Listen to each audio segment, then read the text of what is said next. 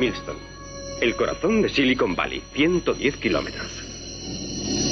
Bien, pongamos un poco de música. Tanto botoncito estúpido y no te han puesto una radio. ¿Qué te gustaría escuchar? ¿Qué ha sido eso? ¿Deseas alguna información sobre Silicon Valley? No, solo quiero saber quién es usted y por qué está escuchando. No es necesario que subas la voz. Oigo todas tus preguntas perfectamente. Soy la voz del microprocesador de Night Industries 2000. KITT son mis siglas. KIT, si lo prefieres. Yo no prefiero nada. Y es más, no estoy dispuesto a conducir un coche que me habla. Así que o Devon te desconecta o tendrás que buscarte otro conductor. Cuánto siento no estar programado para no obedecerte. Me alegra oírte decir eso, Kit. Porque no quiero volver a oír una sola palabra tuya hasta que no hable con Devon. Quiero que estés mudo para que pueda oír algo de música y no me ofrezcas ninguna sugerencia. Yo decidiré yo lo que quiero. Como tú digas, señor Knight, pero como detecto que estamos algo irritados debido al cansancio, me permito sugerirte que pongas el coche en automático para mayor seguridad. Nada de sugerencias. Y ya basta. Buenas noches. Buenas noches. Esto es increíble. Un coche que me habla. Cuando vimos por primera vez el coche fantástico nos asustamos como Michael Knight al ver que una máquina hablaba. Hoy nos choca menos, mañana será de lo más normal. Hola, soy una máquina. Bienvenidos a la segunda temporada del podcast de la propagadora. Empezamos.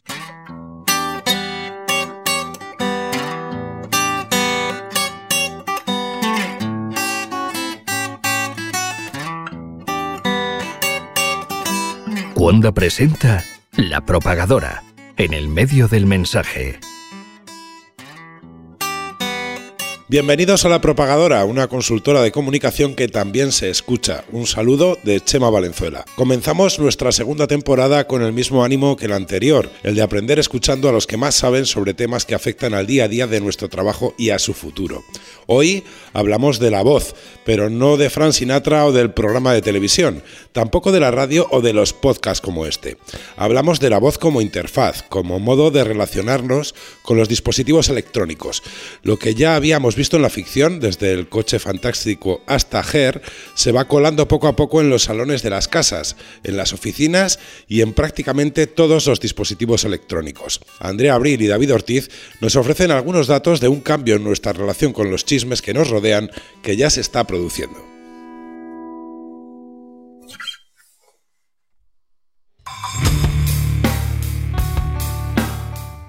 Según un estudio realizado por la NPR y el Edison Research Spring, un 18% de los estadounidenses mayores de edad ya utiliza un altavoz inteligente. No hablan solos, hablan con máquinas. El uso que los usuarios hacen de los altavoces inteligentes es variado, pero de momento destacan dos tipos de acciones, las que tienen que ver con dar órdenes a distintos electrodomésticos de la casa y las relacionadas con la escucha de contenido, principalmente de noticias. El 37% de los dueños de un altavoz inteligente escuchan más de dos horas de noticias a la semana a través del dispositivo.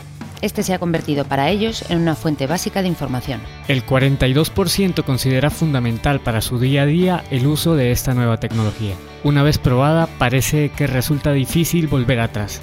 Arranca una nueva era en la que no será difícil encontrar a humanos hablando con máquinas. Los datos así lo indican. En el sector retail, según un estudio elaborado por Capgemini, cerca de una cuarta parte de los consumidores en Estados Unidos prefiere hablar ya directamente con una marca a través de un asistente de voz que acceder a su tienda online a través de la web o del teléfono móvil. La cifra superará el 40% en 2020. Para estar a la altura de los consumidores y del uso que harán de este tipo de interfaces, las empresas deberán tener en cuenta toda la experiencia del cliente para poder estar disponibles en todo momento. El usuario será quien lleve la voz cantante y solicite todo tipo de servicios a golpe de palabras.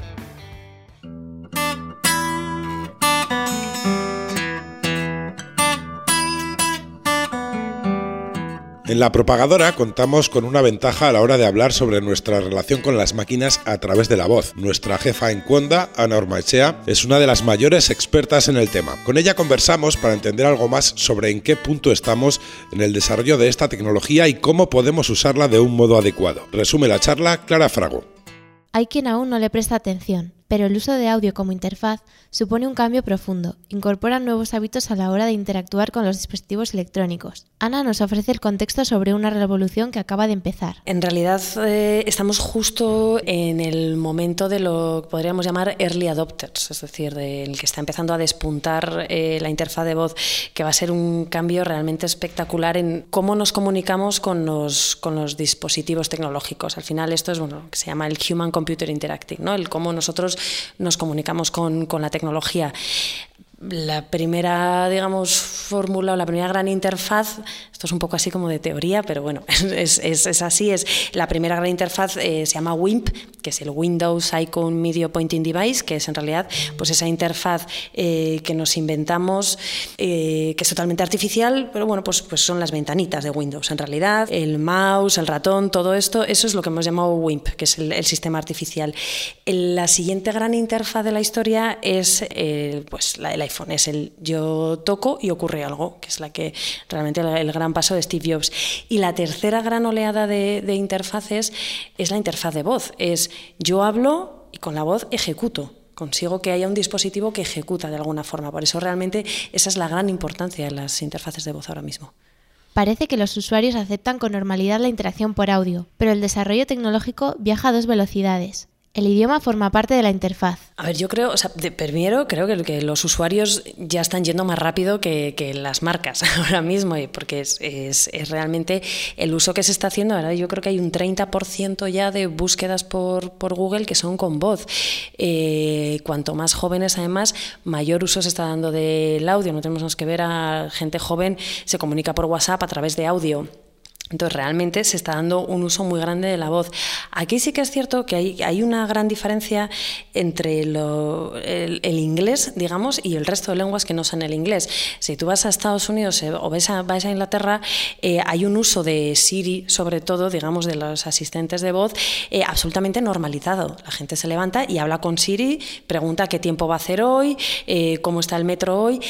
En España, y yo hasta donde he visto también en Latinoamérica, ese uso no está tan extendido, pero en realidad es porque no funciona tan bien. Entonces, eh, es una de esas primeras grandes diferencias y es que eh, no está tan bien desarrollado el, bueno, se llama el synthesis speech, en realidad. Pues esa voz robótica, eh, hace poco, por ejemplo, eh, Google lanzó o abrió, digamos, su API la API de Synthesis Speech, hay creo que 15 eh, versiones en inglés, a cuál más espectacular. En español hay una bastante mala. Entonces, realmente, eh, aunque hay un mercado, hay una gran diferencia. Entonces, bueno, lo, sufrimos hasta en los propios podcasts. Es decir, si tú ves la cantidad de programas que hay en inglés para hacer transcripción automática del inglés, que eso sería de, voz a escrito, y al revés, text-to-speech es lo mismo. Sin embargo, lo ves en español y en español prácticamente no hay eh, programas que te hagan la transcripción automática y los que hay son bastante deficientes. Entonces, realmente, en el tema del lenguaje tenemos un gran salto. Eh, yo creo que los Smart Speakers en Estados Unidos debieron salir hace dos años aproximadamente, año y medio, dos años. Hay 43 millones de usuarios ya en, en, Estados Unidos. En España justo acaba de salir Google Home, Alexa todavía no ha salido, está a punto de salir. Es decir, cuando salía el iPhone íbamos como con dos meses de retraso como mucho con Estados Unidos. Aquí estamos hablando de más de un año. Entonces, realmente sí que digamos con esta interfaz, eh, los que no hablamos inglés salimos perdiendo. Obviamente, el desarrollo de la interfaz de supone un gran reto para las empresas. El sonido pasa a ser parte de un modo decisivo de la imagen de las marcas. Las marcas, de hecho, en Estados Unidos, digamos, ya se ha convertido en, en algo bastante habitual que las grandes marcas tengan ya un director de voz. Es decir, igual que tú haces una definición de cuál tiene que ser el logo de tu empresa y cuál va a ser tu posición, digamos, y tu identidad gráfica, que cuál va a ser mi logo, cuál va a ser mi web, eh, tienes que saber cuál es tu tono verbal también y ahora tienes que definir cuál es la personalidad de tu marca. Entonces, eso es fundamental ahora mismo. ¿Es mejor que la voz que te hable eh, sea mujer o sea hombre, o sea mayor o sea más joven, o no lo sé, eh, sea robótica o sea real? No es que haya algo mejor o algo peor, sino que lo que tienes que hacer es que defina realmente a tu empresa. Y eso es uno de los, de los grandes mercados que se abre ahora, digamos, para la gente que está trabajando en branding, que es el diseño de las personalidades de marca. Se iba haciendo muchos años, yo tuve la suerte de verlo cuando todavía, digamos, esta parte de las interfaces de voz se limitaba a los coches, básicamente. Entonces eran, eh, bueno, pues el asistente de voz del coche. Y lo estudié en, en, Stanford con uno de los grandes, que es Clifford Nash, que es el fundador del, del Human Computer Interacting eh, taller que hay en, en, Stanford y que es el que escribió el White to Speech, que es como el primer gran libro, es como la Biblia ¿no? de, de, cómo hay que definir una voz. Entonces nosotros estuvimos como durante dos meses haciendo pruebas y testando cuál podía ser esa voz para una marca de coches que en podcast se puede decir, pero bueno, no lo vamos a decir. Entonces, estuvimos haciendo pruebas, entonces, bueno, al final la conclusión es que eh, dábamos dos voces para que eligiera el usuario, eran dos, dos, tipos de voces, pero en realidad con la que mejor se sentía el usuario era un corte de voz que habíamos hecho, que era como sobre todo de un, de un hombre como de unos 30, 35 años con un ligero acento extranjero que lo que ocurría es que a los americanos les parecía que lo recordaba a un ingeniero alemán, ante lo cual les daba seguridad ir conduciendo y que tu asistente de voz del coche fuera un ingeniero alemán. Entonces, ¿es mejor tener un ligero acento extranjero? No, pero en este caso era lo que mejor le iba a esta marca de coches. Entonces, digamos, se abre todo un mundo que ahora mismo de definición, que es un poco bueno, el, el que marca Clifford Nash, entonces digamos, con esa Biblia en la mano es con la que hay que ir haciendo ese diseño de voz para la marcas. Tenemos que pensar en la voz como marca. ¿Qué factores hay que tener en cuenta a la hora de elegir cómo suena una empresa? Hay muchísimas pautas, lo que te digo, o sea, digamos, este libro de base, que es el Wire to Speech, ahí vas pasando, digamos, como por los distintos pasos, o sea, se llama, hay, todo un mundo en el diseño de, interfaces de voz. Entonces, bueno, pues vas pasando por el género, vas pasando por la edad, vas pasando por las emociones, queremos que tenga emoción o que no tenga emoción, queremos que la voz sea robótica o queremos que sea una voz realmente de persona. Si ahora tú vas, por ejemplo, muchos medios norteamericanos ya tienen esa voz. Entonces, en el caso del Quartz, por ejemplo, de, un medio que, es, un poco eh, económico y político, tú cuando dices quiero que escuchar las noticias de Quartz, a ti te dan a elegir entre dos voces, las dos eh, robóticas, pero es un hombre y una mujer, cada uno como con personalidades diferentes, pero han optado por una voz más robótica que está absolutamente ausente de emociones. Bueno, es una opción. Yo podemos buscar el lado contrario, que New York Times diga, no, quiero una voz que tenga una personalidad increíble y que transmita emoción. Al final son decisiones que, bueno, pues igual que se decide un logo, hay que decidir esa personalidad auditiva. En las nuevas interfaces de voz, la información no ocupa espacio, pero sí tiempo. Posicionarse en ellas supone un nuevo reto para las marcas. ¿Qué tiene que hacer una empresa para integrarse de modo útil en nuestros altavoces inteligentes? Pues aunque parezca complicado, la realidad es que ya se están posicionando. Ahora mismo hay, ha salido hace muy poquito un, informe de Capgemini que dice que hay un 50% de las compras que se están haciendo a través de instrucciones de voz. Es decir, al final es porque la gente, claro, considera que es muchísimo más fácil dar todos sus datos hablando que estar tecleando. Ya tecleando, ya al final eso va a ser legacy, ya también escribir. Entonces, es una primera parte que en realidad ese uso de voz se está haciendo solamente con, con los propios dispositivos, eh, con un smartphone o con un, eh, con un ordenador. El siguiente paso son los smart speakers, pero van a ser las televisiones, va a ser la domótica. Hay una cosita aquí también que es un, un, paréntesis pequeño. Tal y como funcionan los smart speakers, lo que tienen son skills. Es decir, si yo soy en New York Times, por ejemplo, eh, quiero que estén mis, mis informativos a disposición de la gente en en Alexa o en Google Home, hay una skill, que es una aplicación que yo como usuario me tengo que descargar en mi Smart Speaker. Entonces yo cuando diga, Alexa, quiero un flash brief del New York Times, ahí el New York Times me va a hablar y me va a hablar con la voz que ha definido el New York Times. Vale, ahí, ahí es cuando entra realmente esa definición de voz. Y, lo que va a afectar mucho, muchísimo es al, retail, a las compras. Ya, o sea, existe ya el concepto de voice commerce y, bueno, de hecho, en este mismo informe que te comento de Capgemini, eh, dice que en 2023 el 47% de las compras se van a realizar ya a través de voice commerce, porque es mucho más sencillo. O sea, ya nos hemos saltado hasta el, teclear. Entonces, bueno, eh, lo que hacen es además recordarte cuál ha sido tu última compra, recordarte lo que más te ha gustado y entonces lo único que haces es lo ves en un smartphone o lo ves en un eh, eh, ordenador y luego directamente, tal cual vas andando por la casa, se lo encargas a tu smart speaker. Entonces, lo que hay que hacer es todo el diseño, en realidad, del, Customer Journey, es desde el, el previo, la compra, el seguimiento posterior, que yo entro en casa y le pregunte, Alexa, ¿cómo va el pedido que hice de Zara ayer? Te diga, pues mira, ya ha salido, claro, es, es decir, es el acompañamiento a través de todo, todo el, el, el, Customer Journey. Entonces, bueno, eso es un cambio que para el usuario es muy sencillo y para las marcas va a ser realmente un, un campo que se abre que es muy, muy positivo. ¡Wilson! ¡Wilson! ¡Lo siento! ¡Lo siento, Wilson! ¡Wilson! ¡Lo siento! ¡Lo siento! ¡Wilson!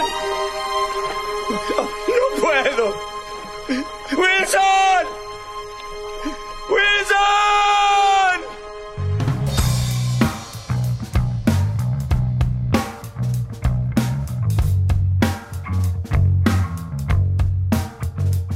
Cada vez que nos dirijamos a una interfaz de voz, estaremos hablando con toda probabilidad con una marca. Es lo que sucedía en Náufrago, donde Tom Hanks conversaba con un balón de la marca Wilson. El sonido pasará a ser tan definitorio del posicionamiento de una compañía como ahora lo es, por ejemplo, el logo.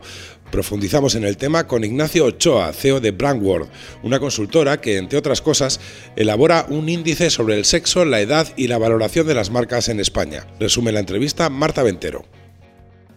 Hemos pasado de preguntarnos a qué huelen las nubes a descubrir cómo suenan las empresas. ¿Cambia el modo de trabajo en cuanto a la definición de una marca? ¿Qué hay que tener en cuenta para desarrollar el sonido de una compañía?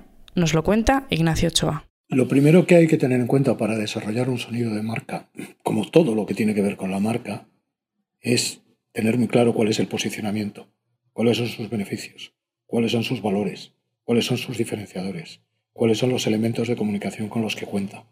Y luego, por supuesto, fundamental, fundamental, el tono, el estilo y la personalidad de esa marca.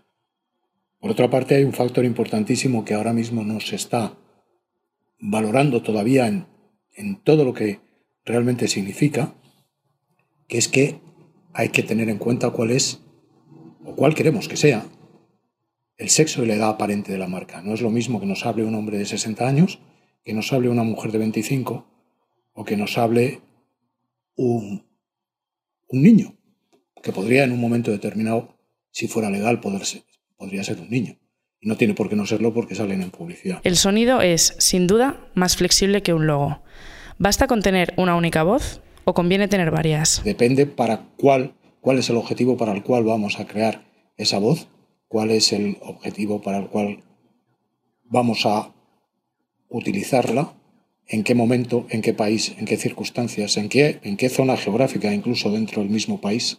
Es decir, al final no existe una respuesta, existe una respuesta en función de todo lo anterior, de cuáles las necesidades, posicionamiento y estrategia de la marca. No es lo mismo ver un cartel que conversar directamente con una compañía a través de una interfaz de voz. Si se hace bien, sí. El problema es que estamos dando unos primeros pasos todavía muy incipientes y hay que hacer mucha prueba y error. Esto no es, esto no es mágico, esto no sale así porque sí y no se puede tomar en absoluto a la ligera. Lo que pasa es que evidentemente si lo hacemos bien, si lo hacemos muy bien, pues la vinculación aumenta de la misma manera que aumenta la vinculación en el momento que podemos hablar con otra persona en lugar de cartearnos por, por correo electrónico o incluso todavía más si la conocemos personalmente o incluso más todavía si nos relacionamos para objetivos de beneficio mutuo.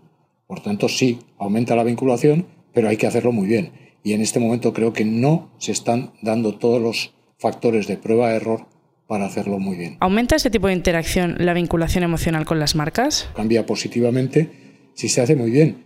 Y puede ser extremadamente frustrante y extremadamente enervante e incluso puede revolver al usuario en contra de la marca si esto no se hace bien.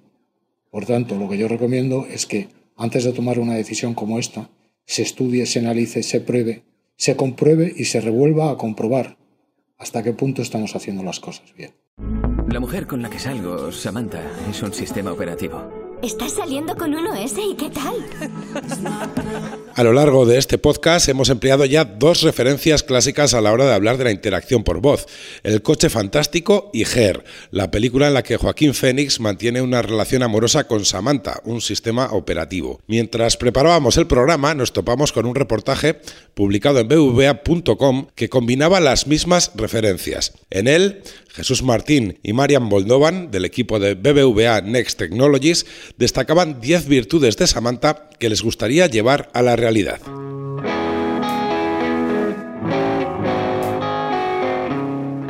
Samantha no necesita una palabra clave que active el dispositivo como sucede con OK Google o Hey Siri. La voz de Samantha es muy atractiva. En las conversaciones con su asistente de voz, Joaquín Fénix no necesita marcar los turnos de la conversación. Samantha no tiene prisa por contestar. A veces incluso no responde. Sabe que, como en la vida real, no todas las preguntas tienen respuesta. Samantha también sabe cuando un tema despierta interés y es capaz de profundizar en él. La inteligencia artificial de la película suspira, emite sonidos humanos. Samantha sabe si se está produciendo una conversación a varias bandas y reconoce cuando se dirigen a ella. Además, identifica los sentimientos del interlocutor. Actúa en consecuencia. Las conversaciones con ella se basan en el conocimiento compartido con el interlocutor, algo que utiliza constantemente. Por si fuera poco, Samantha, siendo puro software, es capaz de enlazar distintos temas de conversación. Para profundizar en el tema y conocer algo más de su trabajo, contactamos con Jesús y Marian, expertos del equipo de BBVA Next Technologies en el tema que nos ocupa, y les planteamos varias preguntas. ¿Cuándo se harán realidad las virtudes de Samantha? ¿Lo conseguiremos con todas o solo con algunas? Pues buena pregunta. Eh, si no perdemos el interés en la tecnología, probablemente de aquí a 10 años veamos algún tipo de sistema similar suficientemente inteligente como para parecerse un poco a Samantha. Además, pensamos que nos va a costar mucho romper ese valle inquietante que se llama, en, el cual aceptemos que, en nuestra vida que podamos interactuar con un software que imita el comportamiento de un ser humano. Sin embargo, muchas de las cosas eh, que planteamos las podríamos tener ya. Algunas cosas dependen puramente del diseño. Cosas como la manera en la que iniciamos una conversación con un asistente, los turnos que ahora mismo estamos utilizando para, para hablar con ellos, eh, replicar sonidos humanos, suspiros y demás reglas de, conversaciones que entre humanos eh, tenemos asumidos. Luego, por otro lado, tenemos retos como el de detectar el, el interés por un tema de análisis de sentimiento que durante estos últimos años la industria ha trabajado sobre ellos la inteligencia artificial ha permitido eh, cierto avance, cierta, cierta calidad en esta tarea, incluso habiendo servicios comerciales que permiten hacerlo. Estos, por ejemplo, funcionan muy bien sobre textos eh, medianos y largos eh, y, y, con ciertas garantías, ¿no? Eh, tanto para saber el, sentimiento si es positivo o negativo, incluso cosas más locas como detectar el sentimiento político, si un texto es liberal o conservador. Sin embargo, si aplicamos esto a análisis de diálogos, a textos mucho más cortos, esa precisión es, bastante menor. Y falta cierto trabajo para llegar a la calidad de, de lo que consideramos que sería aceptable para un humano. Y probablemente ahí bueno, la solución pase por hacerlo como lo hacen los humanos, mezclando los sentidos, no solamente fijarnos en el texto, sino también en cómo lo pronuncian y, y a lo mejor fijándonos en la cara de la, la, otra persona. Uno de los retos que consideramos como de los más complejos es el de gestionar una conversación con múltiples interlocutores. Eh, ser capaces de detectar cuando le hablan al asistente, cuando deberían interrumpir eh, y aportar algo, eh, detectar de manera automática cuando alguien se incorpora a una conversación. ¿Realmente necesitamos que la interfaz de voz sea tan humana? ¿Tenemos de algún modo la necesidad de sentir que hablamos con algo humano? Sobre la necesidad de hablar con la tecnología de una manera tan humana, eh, realmente no, nosotros no podemos dar una respuesta seguramente deberíamos acudir a algún antropólogo o algún sociólogo para ver hasta qué punto esa necesidad es tan real. A nosotros como tecnólogos es un reto que, nos encanta. Es una especie de puzzle que, nos encantaría resolver, pero que solo con el tiempo veremos si merece la pena ser resuelto. Desde un punto de vista puramente pragmático, la realidad es que no conocemos o creemos o no hemos conocido un caso de uso que, requiera ese nivel de perfección, por lo que pensamos que, que, no se, que a corto plazo no se van a dedicar recursos y que los avances que se consigan serán buscando solucionar otro tipo de problemas más cercanos. En realidad eh, es un problema que solo necesita tiempo y dinero. El día que alguien encuentre negocio en ello, no tardaremos mucho en ver cosas increíbles. Parece que en el desarrollo de las interfaces de voz hay dos velocidades, la del inglés y la del resto de idiomas. ¿Es esto real? ¿Cuándo podremos conversar mínimamente en español con una máquina sin errores casi constantes? Es verdad que los mayores avances ocurren primero en inglés, ¿vale? Porque es un mercado con mucha gente trabajando en ello y donde es mucho más fácil conseguir reconocimiento de inversión. Aún así, la tecnología en casa no pensamos que es suficientemente buena. En realidad, sobre los errores constantes, eh, eh, por lo que hemos visto, son habituales tanto en inglés como en cualquier otro idioma, no es una cosa exclusiva de, del castellano. en la mayoría de los casos se debe a problemas de diseño, principalmente por situaciones de la conversación que no, que no, que no se habían contemplado. Eh, pero sí que es verdad que parece que, nos libera mucho pensar en que, que, la tecnología, y especialmente la tecnología en castellano, es, es la culpable.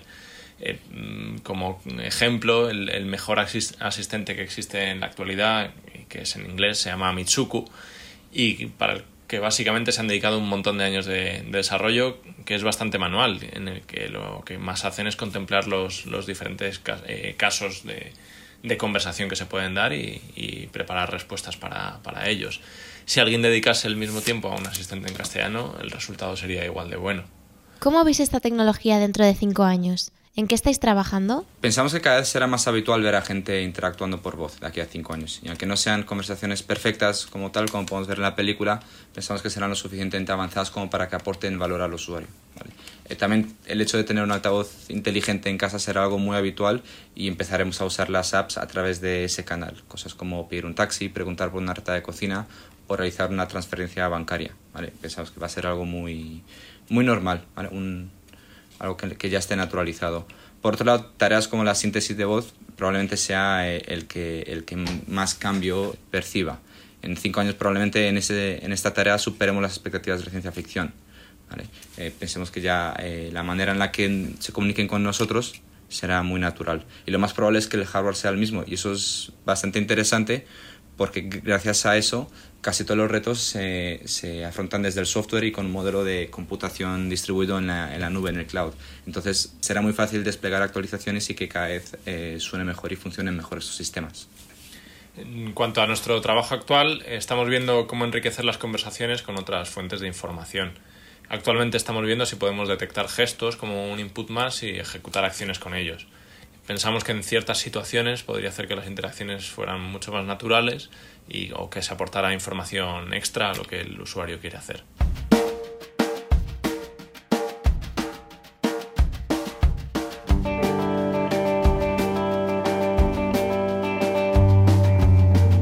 Como habéis podido comprobar, hemos comenzado la temporada sumando nuevas voces a la propagadora. Esperamos también seguir sumando oyentes en este podcast que nació casi como un experimento y se ha afianzado ya como una referencia en el sector con más de 10.000 usuarios en las distintas plataformas de escucha. Muchas gracias a todos por seguirnos. Hemos arrancado este segundo curso hablando de la voz y ya estamos preparando el próximo episodio, que promete convertirse en una historia de terror. No os decimos más. Eh, os esperamos dentro de aproximadamente un mes para seguir hablando de comunicación. Mientras tanto, os recordamos estar pendientes de Cuonda y de los podcasts que los distintos compañeros de la plataforma siguen actualizando constantemente. Desde la propagadora, un saludo. Nos volvemos a escuchar en breve.